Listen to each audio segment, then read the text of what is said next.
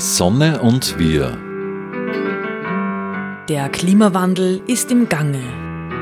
Die Sonne schenkt uns Lösungen für unsere Zukunft. Wir halten mit Expertinnen und Experten Ausschau nach neuen Wegen. Die Sendereihe zum Klimaschutz. Gestaltet von den Energiepionieren Fred Ebner aus dem Müllviertel, Martin Bruckner von der Sonnenwelt Großschönau und den Klimaredakteurinnen im Freien Radio Freistadt.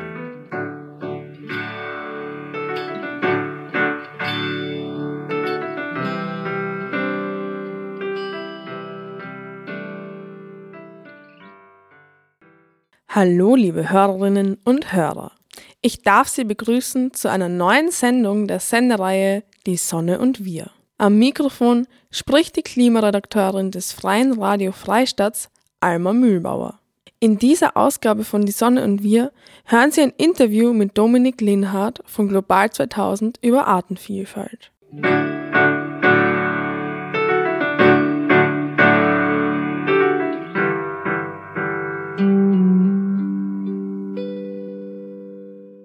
Warum reden wir überhaupt über Artensterben? Was ist das große Problem? Ja, also ich persönlich rede ja weniger gerne über das Artensterben, sondern lieber über das, äh, die Artenvielfalt und wie man die auch ähm, schützen und retten kann oder was tun kann für die Artenvielfalt. Aber ja, es ist tatsächlich natürlich das Artensterben ähm, ein sehr großes Thema. Es ist eigentlich neben dem, der Klimakrise die zweite ganz große ökologische Krise, der wir uns stellen müssen, die ebenso wie die Klimakrise letztendlich ja auch auf uns Menschen zurückfällt. Wir sind ja nicht entkoppelt von der Natur und von der Artenvielfalt. Ähm, ganz im Gegenteil, ähm, sterben die Arten weg, brechen die Arten weg, sei es jetzt als bekanntestes Beispiel wahrscheinlich die Bienen und die Bestäuber generell, fehlen uns die, dann kriegen wir auch als Menschen ein großes Problem, zum Beispiel mit der landwirtschaftlichen Produktion. Aber da hängt natürlich noch, noch wesentlich mehr dran bei der Artenvielfalt. Ähm, da geht es um, um fruchtbare Böden, es geht um sauberes Wasser, es geht um Medizin, wo wir die Grundstoffe auch aus der Natur beziehen. Ähm, es geht um quasi stabile Ökosysteme, die Gleichgewichte erhalten. Es geht um Anpassung an eine Welt im Klimawandel, die auch mit einer größeren Artenvielfalt deutlich besser ähm, bewältigt werden kann als ohne. Ähm, das heißt, es hängt sehr viel dran und deshalb sollte auch uns sehr viel daran liegen, die Artenvielfalt bestmöglich zu erhalten. Und was bedroht die Artenvielfalt? Die großen Rückgänge der letzten ähm, Jahrzehnte, wo es jetzt äh, ganz gute Studien und Zahlen dazu gibt, also da gibt es mehrere Hauptgründe. An erster Stelle steht ganz sicherlich, also da ist man sich einig, der Verlust der Lebensräume. Das heißt, ähm, der Platz für die Natur wird immer enger und immer knapper. Das hat mehrere Gründe. Das ähm, zum Beispiel, weil die, die landwirtschaftlichen Flächen nehmen sehr viel Platz ein. Ähm, es wird immer mehr verbaut, versiegelt, die Städte wachsen, ähm, die Einkaufszentren, die Kreisverkehre, die entstehen und so weiter.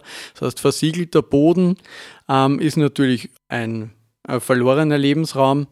Es geht aber auch um Umwelt, Umweltverschmutzung und den Eintrag von Giften in die Umwelt, ähm, sei es die wenn, wenn man daran denkt, das Plastik, was in, in die Flüsse kommt, was ins Meer kommt, die Pestizide, die über ähm, die Landwirtschaft auch in die Natur kommen und wieder den Bienen, den Schmetterlingen zu deren Sterben beitragen. Es sind aber auch Dinge, äh, an die man vielleicht im ersten Moment nicht gleich denkt, wie Lichtverschmutzung also oder Technisierung im, im Generellen. Das heißt, auch das bringt ähm, das ökologische Gleichgewicht durcheinander. Es ist der Straßenverkehr, der dazu beiträgt. Ähm, das heißt, da viele kleine Faktoren, die sich dann aufsummieren, neben diesen großen Brocken von Lebensraumverlust und Umweltverschmutzung. Wie sieht das in Österreich aus? Sind wir da auch schon direkt betroffen und kann man in Österreich auch was dagegen tun oder ist es eher ein ganz globales Problem, was man nur global lösen kann? Also die Untersuchungen, äh, Studienergebnisse sagen ganz klar, also das Artensterben ist ein weltweites Phänomen. Da gibt es jetzt eigentlich keine Regionen der Welt, die da wirklich davon ausgenommen sind oder wo man sagen kann, da ist noch die Insel der Glückseligen und da quasi ist noch alles gut. Der Mensch hat äh, die Welt so weit verändert, dass eigentlich überall die Einflüsse des menschlichen Handels zu spüren sind und zu sehen sind und die auch negative Auswirkungen leider auch auf, also auf die Natur und somit auf die Arten haben. Wir haben jetzt global gesehen, gibt es Studien, die, die, die das zusammenfassen und zum Beispiel bei den Insekten, die jetzt in den letzten Jahren gut untersucht worden sind aufgrund des Insektensterbens, ähm, gibt es Zahlen, dass jetzt 40 Prozent der untersuchten Insektenarten weltweit eigentlich im, im Sinkflug ähm, sind und die Arten, also die Populationen zurückgehen. Bei, ähm, ich glaube, ungefähr ein Drittel geben, äh, spricht man auch, dass die vom Aussterben bedroht sind bei den Insekten. Generell gibt es diese Schätzung des Weltbiodiversitätsrates, dass aktuell ungefähr eine Million Arten vom Aussterben bedroht sind. Und das ist kein, keine natürliche Sache mehr. Also die, die Schätzungen gehen, dass durch das, Mensch, das menschliche Handeln eigentlich das Artensterben, es gibt ja auch ein natürliches Artensterben, ne? es kommen neue Arten hinzu, andere verschwinden, aber dass das Artensterben um ein hundertfaches, vielleicht sogar bis zu tausendmal beschleunigt jetzt gerade abläuft, als es natürlich wäre. Das heißt, tausendmal so viele Arten sterben womöglich aufgrund ähm, menschlicher Handlungen. In Österreich ist es so, dass leider sehr viele Daten auch noch fehlen. Also wir sind teilweise im Blindflug unterwegs, was ein Monitoring jetzt Datenvielfalt betrifft. Es gibt die roten Listen in Österreich. Die sind teilweise leider schon in die Jahre gekommen, also sprich, die sind zehn Jahre oder auch älter. Und deshalb müssten wir einerseits mal uns ein genaueres Bild machen, wie die Situation in Österreich ist.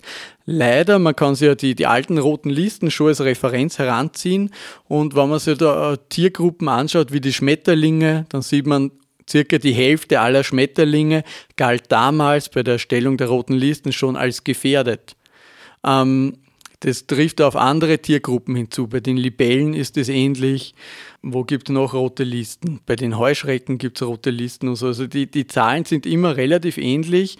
Bei Wild, also bei Bienen weiß man es aus unseren Nachbarländern, Deutschland und Schweiz, da sind es auch an die 50 Prozent der Bienenarten, die dort auf den roten Listen stehen. Das heißt, wir sind eigentlich generell in Dimensionen, wo man sagen kann, ein Großteil der Arten sind ähm, leider aktuell schon gefährdet in ihrem Bestand. Das geht so weit hin bis zu Amphibien und Reptilien, das heißt die Frösche, die Schlangen in Österreich, die zu 100 Prozent auf den roten Listen stehen. Das heißt, wir haben wirklich eine Situation, wo wir handeln müssen und dem Artensterben entgegenwirken müssen. Ich habe im Kontext Artensterben schon oft den Ausdruck das sechste große Massensterben gehört. Ist das ein zu wilder, zu übertriebener Ausdruck na, wenn man sich diese Aussterberaten vor Augen führt, dann kann man dieses drastische Bild schon zeichnen. Also diese großen, dort im Laufe der gesamten Erdgeschichte eben bisher fünf große Massensterben gegeben. Das letzte und das bekannteste ist, wo die Dinosaurier ausgestorben sind. Jetzt läuft auch ein, ein Artensterben in einer ähnlich rasanten Geschwindigkeit ab. Da wir ja wieder die Referenz sind zu den Dinosauriern, also da ist auch die, quasi die, die Arten oder die Lebewesen, die da an der Höhe, an der Spitze der Nahrungskette quasi, die vermeintlichen, ähm, ja, quasi die Spitze, ähm, ist da mit ausgestorben. Das heißt, wenn man so an, ganz oben an der Nahrungskette steht, glaubt man oft, man ist da unverwundbar, aber genau das sind dann auch die Gruppen, die am verwundbarsten sind, weil sie auf der Spitze dieses Kartenhauses stehen. Und mit jeder Art, die verschwindet, wird eigentlich eine Karte aus diesem Kartenhaus herausgezogen und fallen zu viele Arten aus, dann bricht das Kartenhaus zusammen. Das ist ein sehr eindrucksvolles Bild und macht wahrscheinlich jetzt manchen Hörerinnen und Hörern ein bisschen Angst. Und jetzt würde ich gerne weitergehen zu dem Punkt, was kann man denn dagegen tun? Also haben wir irgendwelche Hebel in den Händen, die wir dagegen einsetzen können? Mhm. Ja, die, die gibt es auf jeden Fall. Also man soll auch jetzt die, die keineswegs die Hoffnung gleich, gleich aufgeben, ähm, aber es muss gehandelt werden. Also da, das ist klar. Dementsprechend gibt es auch von der EU eine neue Biodiversitätsstrategie. Auch in Österreich wird gerade an einer Biodiversitätsstrategie gearbeitet noch.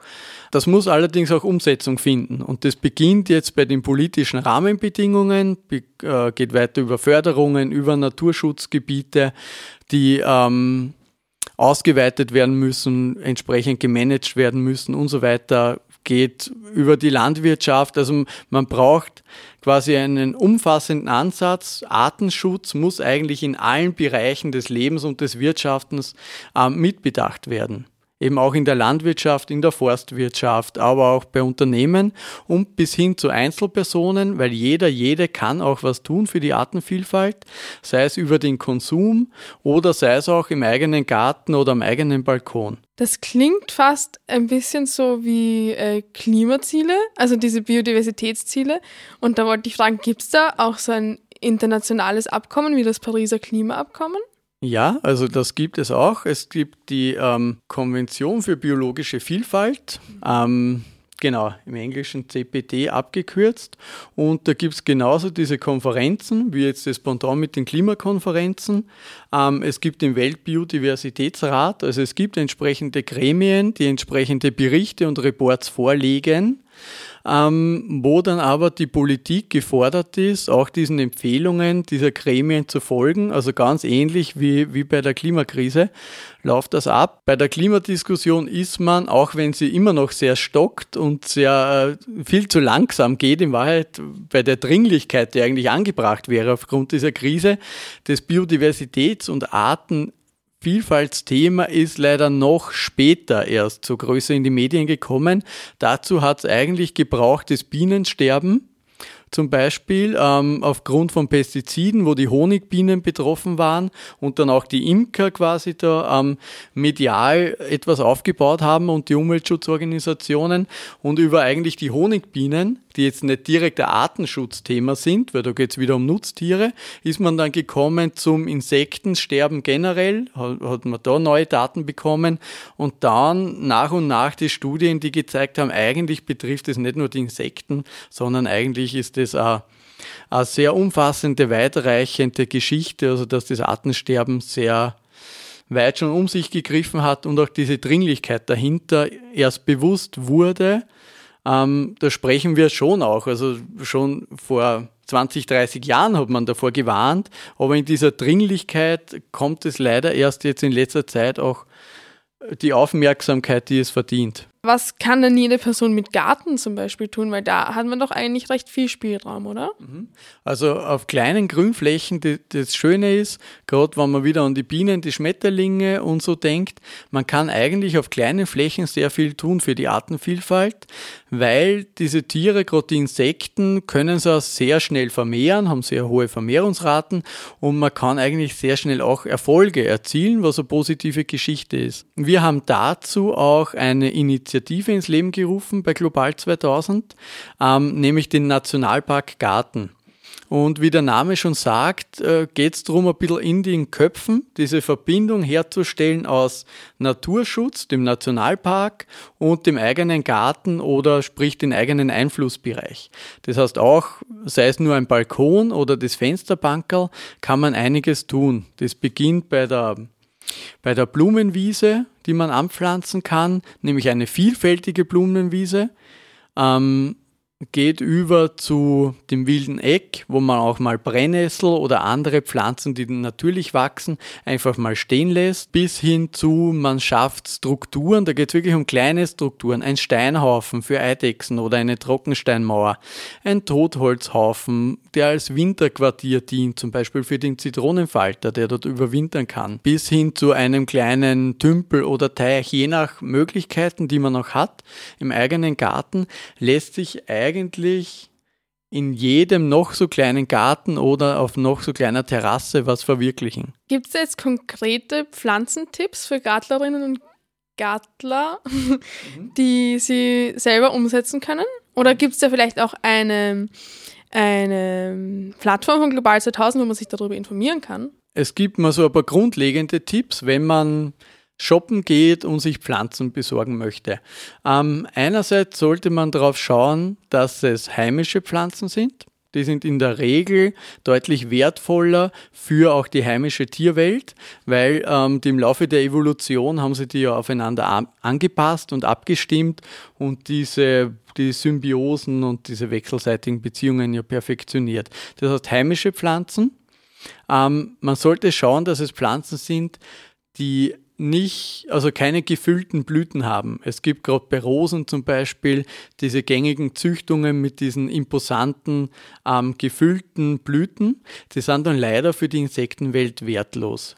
Weil einerseits kommen die Insekten dann nicht mehr rein und andererseits haben sie eigentlich die, die, die Nahrungs, ähm, Quelle, also die, die Staubblätter, die in der Blüte drinnen sind, wo der Pollen auch dann ist, die wurden umgewandelt durch Züchtung zu den Blütenblättern. Das heißt, da ist die Nahrungsquelle eigentlich verloren gegangen. Genauso auch bei sterilen Züchtungen. Also die Gerade im Frühjahr zum Beispiel so hübsch gelb blühenden Forsythien sind leider in der Regel sterile Züchtungen. Das heißt, die produzieren dann auch keinen Pollen und Nektar und sind dann zwar hübsch anzusehen, sind aber für die Insektenwelt wieder wertlos. Da wäre zum Beispiel der heimische Dirndlstrauch, also die, die Kornelkirsche, ähm, auch eine heimische Alternative, die auch sehr früh blüht, auch mit gelben Blüten und dann aber wieder ökologisch wertvoll ist. Ähm, das heißt, wir haben heimisch, keine gefüllten Blüten. Weiterer Punkt wäre ähm, pestizidfrei. Auch ein wichtiger Punkt, der leider sehr oft unterschätzt wird. Also viele ähm, Pflanzen, die wir in den gängigen Gartencentern oder Baumärkten zu kaufen bekommen, sind Pflanzen, die ähm, sehr hübsch aussehen und genau deshalb leider auch sehr intensiv gespritzt werden müssen, damit sie eben so aussehen und dann ähm, den optischen Ansprüchen vieler Gärtner genügen. Und da wäre es wichtig, äh, Biopflanzen nachzufragen. Also es gibt sehr wohl auch einen kleinen aber dann dafür feinen Markt an Biopflanzen in Österreich. Ähm, da gibt es verschiedene Bezugsquellen, auch zum Beispiel das Revisa-Netzwerk ist ein gutes Beispiel, die sind auch in, in Oberösterreich vertreten. Denen geht es auch darum, heimisches Saatgut und heimische Pflanzen zu vermehren. Und dann gibt es die entsprechenden Gärtner, die das auch tun und wo man das beziehen kann. Es gibt aber auch zum Beispiel noch ein Positivbeispiel in Oberösterreich, das ich erwähnen möchte. Also die, das Gartencenter Bella Flora hat mit Global 2000 eine jahrelange Kooperation, wo wir uns auch ansehen und kontrollieren die Pestizidbelastung auf Pflanzen, ähm, die zu Bella Flora kommen und die bei Bella Flora weiterverkauft werden. Es ist nämlich gar nicht so leicht, weil dieser Pflanzenmarkt ein sehr globaler Markt ist und auch Pflanzen, die vermeintlich in Österreich oder in Deutschland hergestellt werden. Eigentlich die Jungpflanzen kommen aus, aus Asien, aus Afrika, aus Südamerika. Und wir finden dann bei Untersuchungen, bei Rückstandsanalysen auch Pestizide, die in Europa eigentlich gar, gar nicht mehr zugelassen sind oder schon verboten sind, ähm, die aber dann mit den Pflanzen wieder importiert werden und die auch noch oben sind, wenn ich sie mir als Konsument dann in dem Garten pflanze. Und so kann es leider auch sein, dass eine vermeintlich bienenfreundliche Pflanze zum Beispiel eigentlich zur Giftfalle wird. Wir haben uns das letztes Jahr angesehen, also wirklich nur bienenfreundliche Pflanzen auf Pestizide getestet und haben gefunden, dass Pflanzen bis zu 19 Spritzmittelrückstände oben haben. Und das wird dann aber als bienenfreundliche Pflanze verkauft. Eigentlich ist es die totale Giftfalle für, für die Bienen, wenn die da Nektar sammeln gehen. Deswegen auch sehr gut, wenn es da Unternehmen gibt und Initiativen, die sich auch dieses Themas annehmen, weil der Gesetzgeber tut es bisher nicht. Eine Lösung, um dem zu entgehen, ist Biopflanzen zu kaufen. Also mit Biopflanzen ist man auf, auf der sicheren Seite, weil da ist der Einsatz chemisch-synthetischer Pestizide verboten. Eine andere Alternative wäre, ähm, Samen zu verwenden, das heißt die, die Pflanzen selber anzuziehen oder man geht sammeln oder man tauscht mit dem Nachbar oder der Nachbarin, was, was die Pflanzen haben. Also man kann sie auch Ableger so auf einfache Weise nehmen. Und generell so ein Tipp halt natürlich wieder die heimischen Pflanzen und aus heimischer Produktion. Wie gesagt, auch da ist es ein bisschen schwierig, aber generell sind die auch weniger belastet. Also man kauft irgendwelche exotischen Pflanzen, die, wo schon klar ist, dass die jetzt aus, aus, äh, von anderen Kontinenten kommen, wo die Produktionsrichtlinien oder die Produktion einfach nicht so hohe Standards hat wie die österreichische Produktion. Ich hätte jetzt eine Frage zu Grünflächen, also zu Wiesen hauptsächlich. Hilft es was, die seltener zu mähen? Und ich denke da jetzt auch speziell gleich an öffentliche Flächen. Mhm. Ja, du sprichst einen sehr guten Punkt an, weil generell kann man auch so sagen, im Nationalpark Garten ist mir die oberste Devise, sich selbst ein bisschen mehr zurückzulehnen und vielleicht etwas weniger zu tun, weil meistens wird ja in den Garten Gärten zu viel getan, was dann wieder eigentlich für die Artenvielfalt schädlich ist.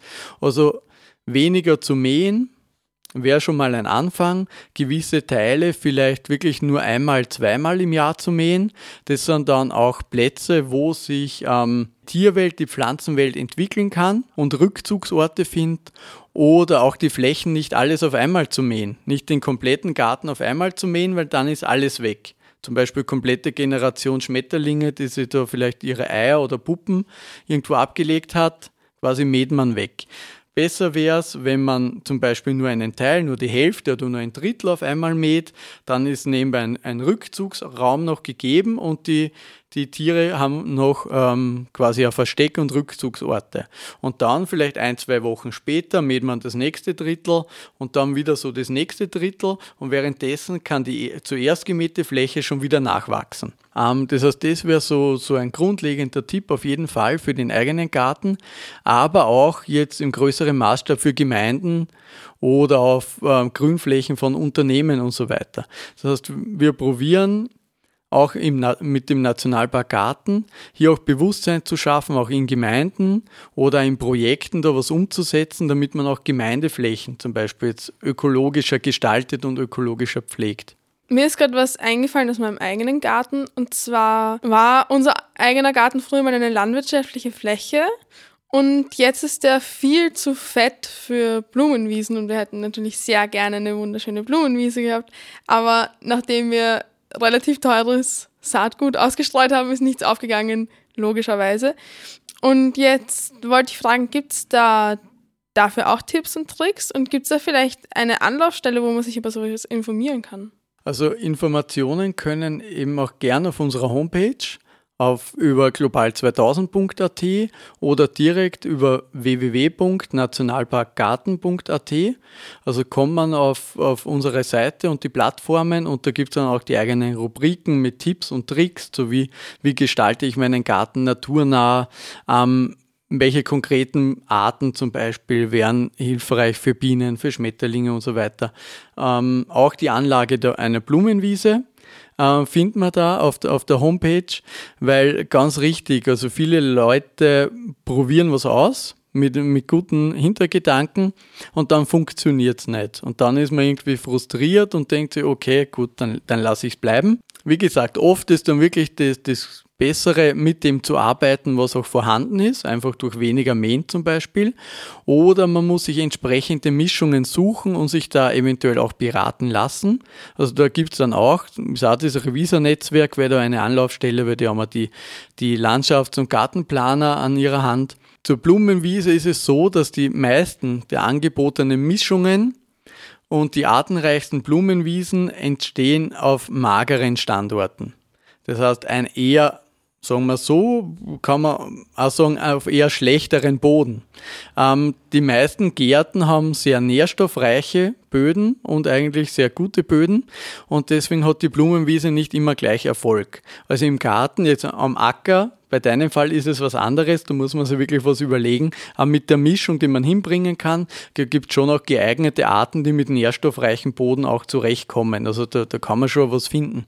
Im Garten ist es so, wenn man wirklich eine dauerhafte, artenreiche Wiese haben möchte, dann sollte man sich da schon eben die Anleitungen durchlesen und eventuell den Boden abmagern. Sprich beim Umgraben ähm, das Gras muss man weg. Das ist das Allerwichtigste. Also man muss wirklich die ganze Grasschicht, Grasnarbe weg, die oberen fünf Zentimeter, besser noch mehr, wirklich weggeben. Weil wenn man nur die Samen in die bestehende Wiese streut, passiert mir gar nichts. Also dann hat man keine Chance, man braucht wirklich den offenen Boden. Und dann wäre sinnvoll, wenn man beim Umgraben Sand mit einbringt, vielleicht auch Schotter, aber primär mal Sand wäre da wichtig, um den Boden aufzulockern und den Boden abzumagern, das heißt nährstoffärmer zu machen. Dann hat die Blumenwiese und die Arten darin eine bessere Chance, sich quasi in der Konkurrenz durchzusetzen gegen, den, gegen die anderen Arten. Und wichtig ist dann bei der Pflege, dass man die Wiese auf keinen Fall düngt, sondern wenn man mäht, zu, wenn man das anlegt, kann man ruhig noch zwei, vielleicht auch dreimal im Jahr mähen und das abtransportieren. Das muss weg. Man muss die Nährstoffe von der Fläche wegbringen und dann kann man immer weniger mähen und äh, dann wird sich die Blumenwiese etablieren und dann mäht man vielleicht zweimal und vielleicht irgendwann nur mehr einmal. Kommt auf die Arten wieder drauf an, die da drin sind. Aber wie gesagt, generell nährstoffarme Flächen. Aber man findet auch, wenn man sich beraten lässt und entsprechend Informationen sammelt, auch Mischungen, die jetzt im, im normalen Gartenboden funktionieren. Wer da, da, Tipps und Tricks auch haben möchte, dann wie gesagt auf www.nationalparkgarten.at bitte anmelden. Das habe ich nicht vergessen vorher dazu zu sagen. Da kann man sich anmelden und eintragen in eine ähm, eine Österreich-Karte mit seiner Fläche, mit, seinem, mit seinen Quadratmetern und bekommt dann auch von uns äh, quasi Tipps und Tricks zugeliefert und Hintergrundinfos. Und warum ich das erwähne, ist, weil wir auf dieser Karte auch sichtbar machen wollen, das Nationalpark Gartennetzwerk. Da läuft quasi auch ein Quadratmeterzähler und wir sind aktuell bei ungefähr 4,7 Millionen Quadratmetern, die da schon eingetragen wurden in diese Fläche. Und weil das Ziel ist, mit dem Nationalpark Garten so ein Netzwerk über ganz Österreich zu schaffen von kleinen und persönlichen Naturschutzgebieten und die dann im Verbund über ganz Österreich einen wichtigen Beitrag für die Artenvielfalt liefern. Deswegen bitte, wer einen Naturgarten hat oder auf dem Weg dahin sich befindet, bitte gerne eintragen in das, das Nationalparkgarten-Netzwerk.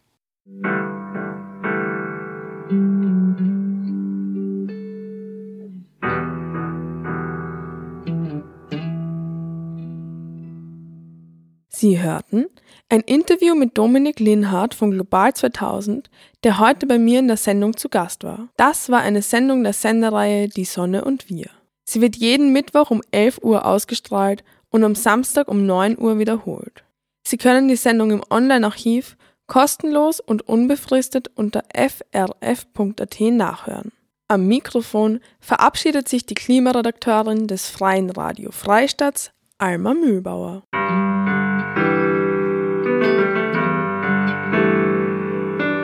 Die Sonne und wir.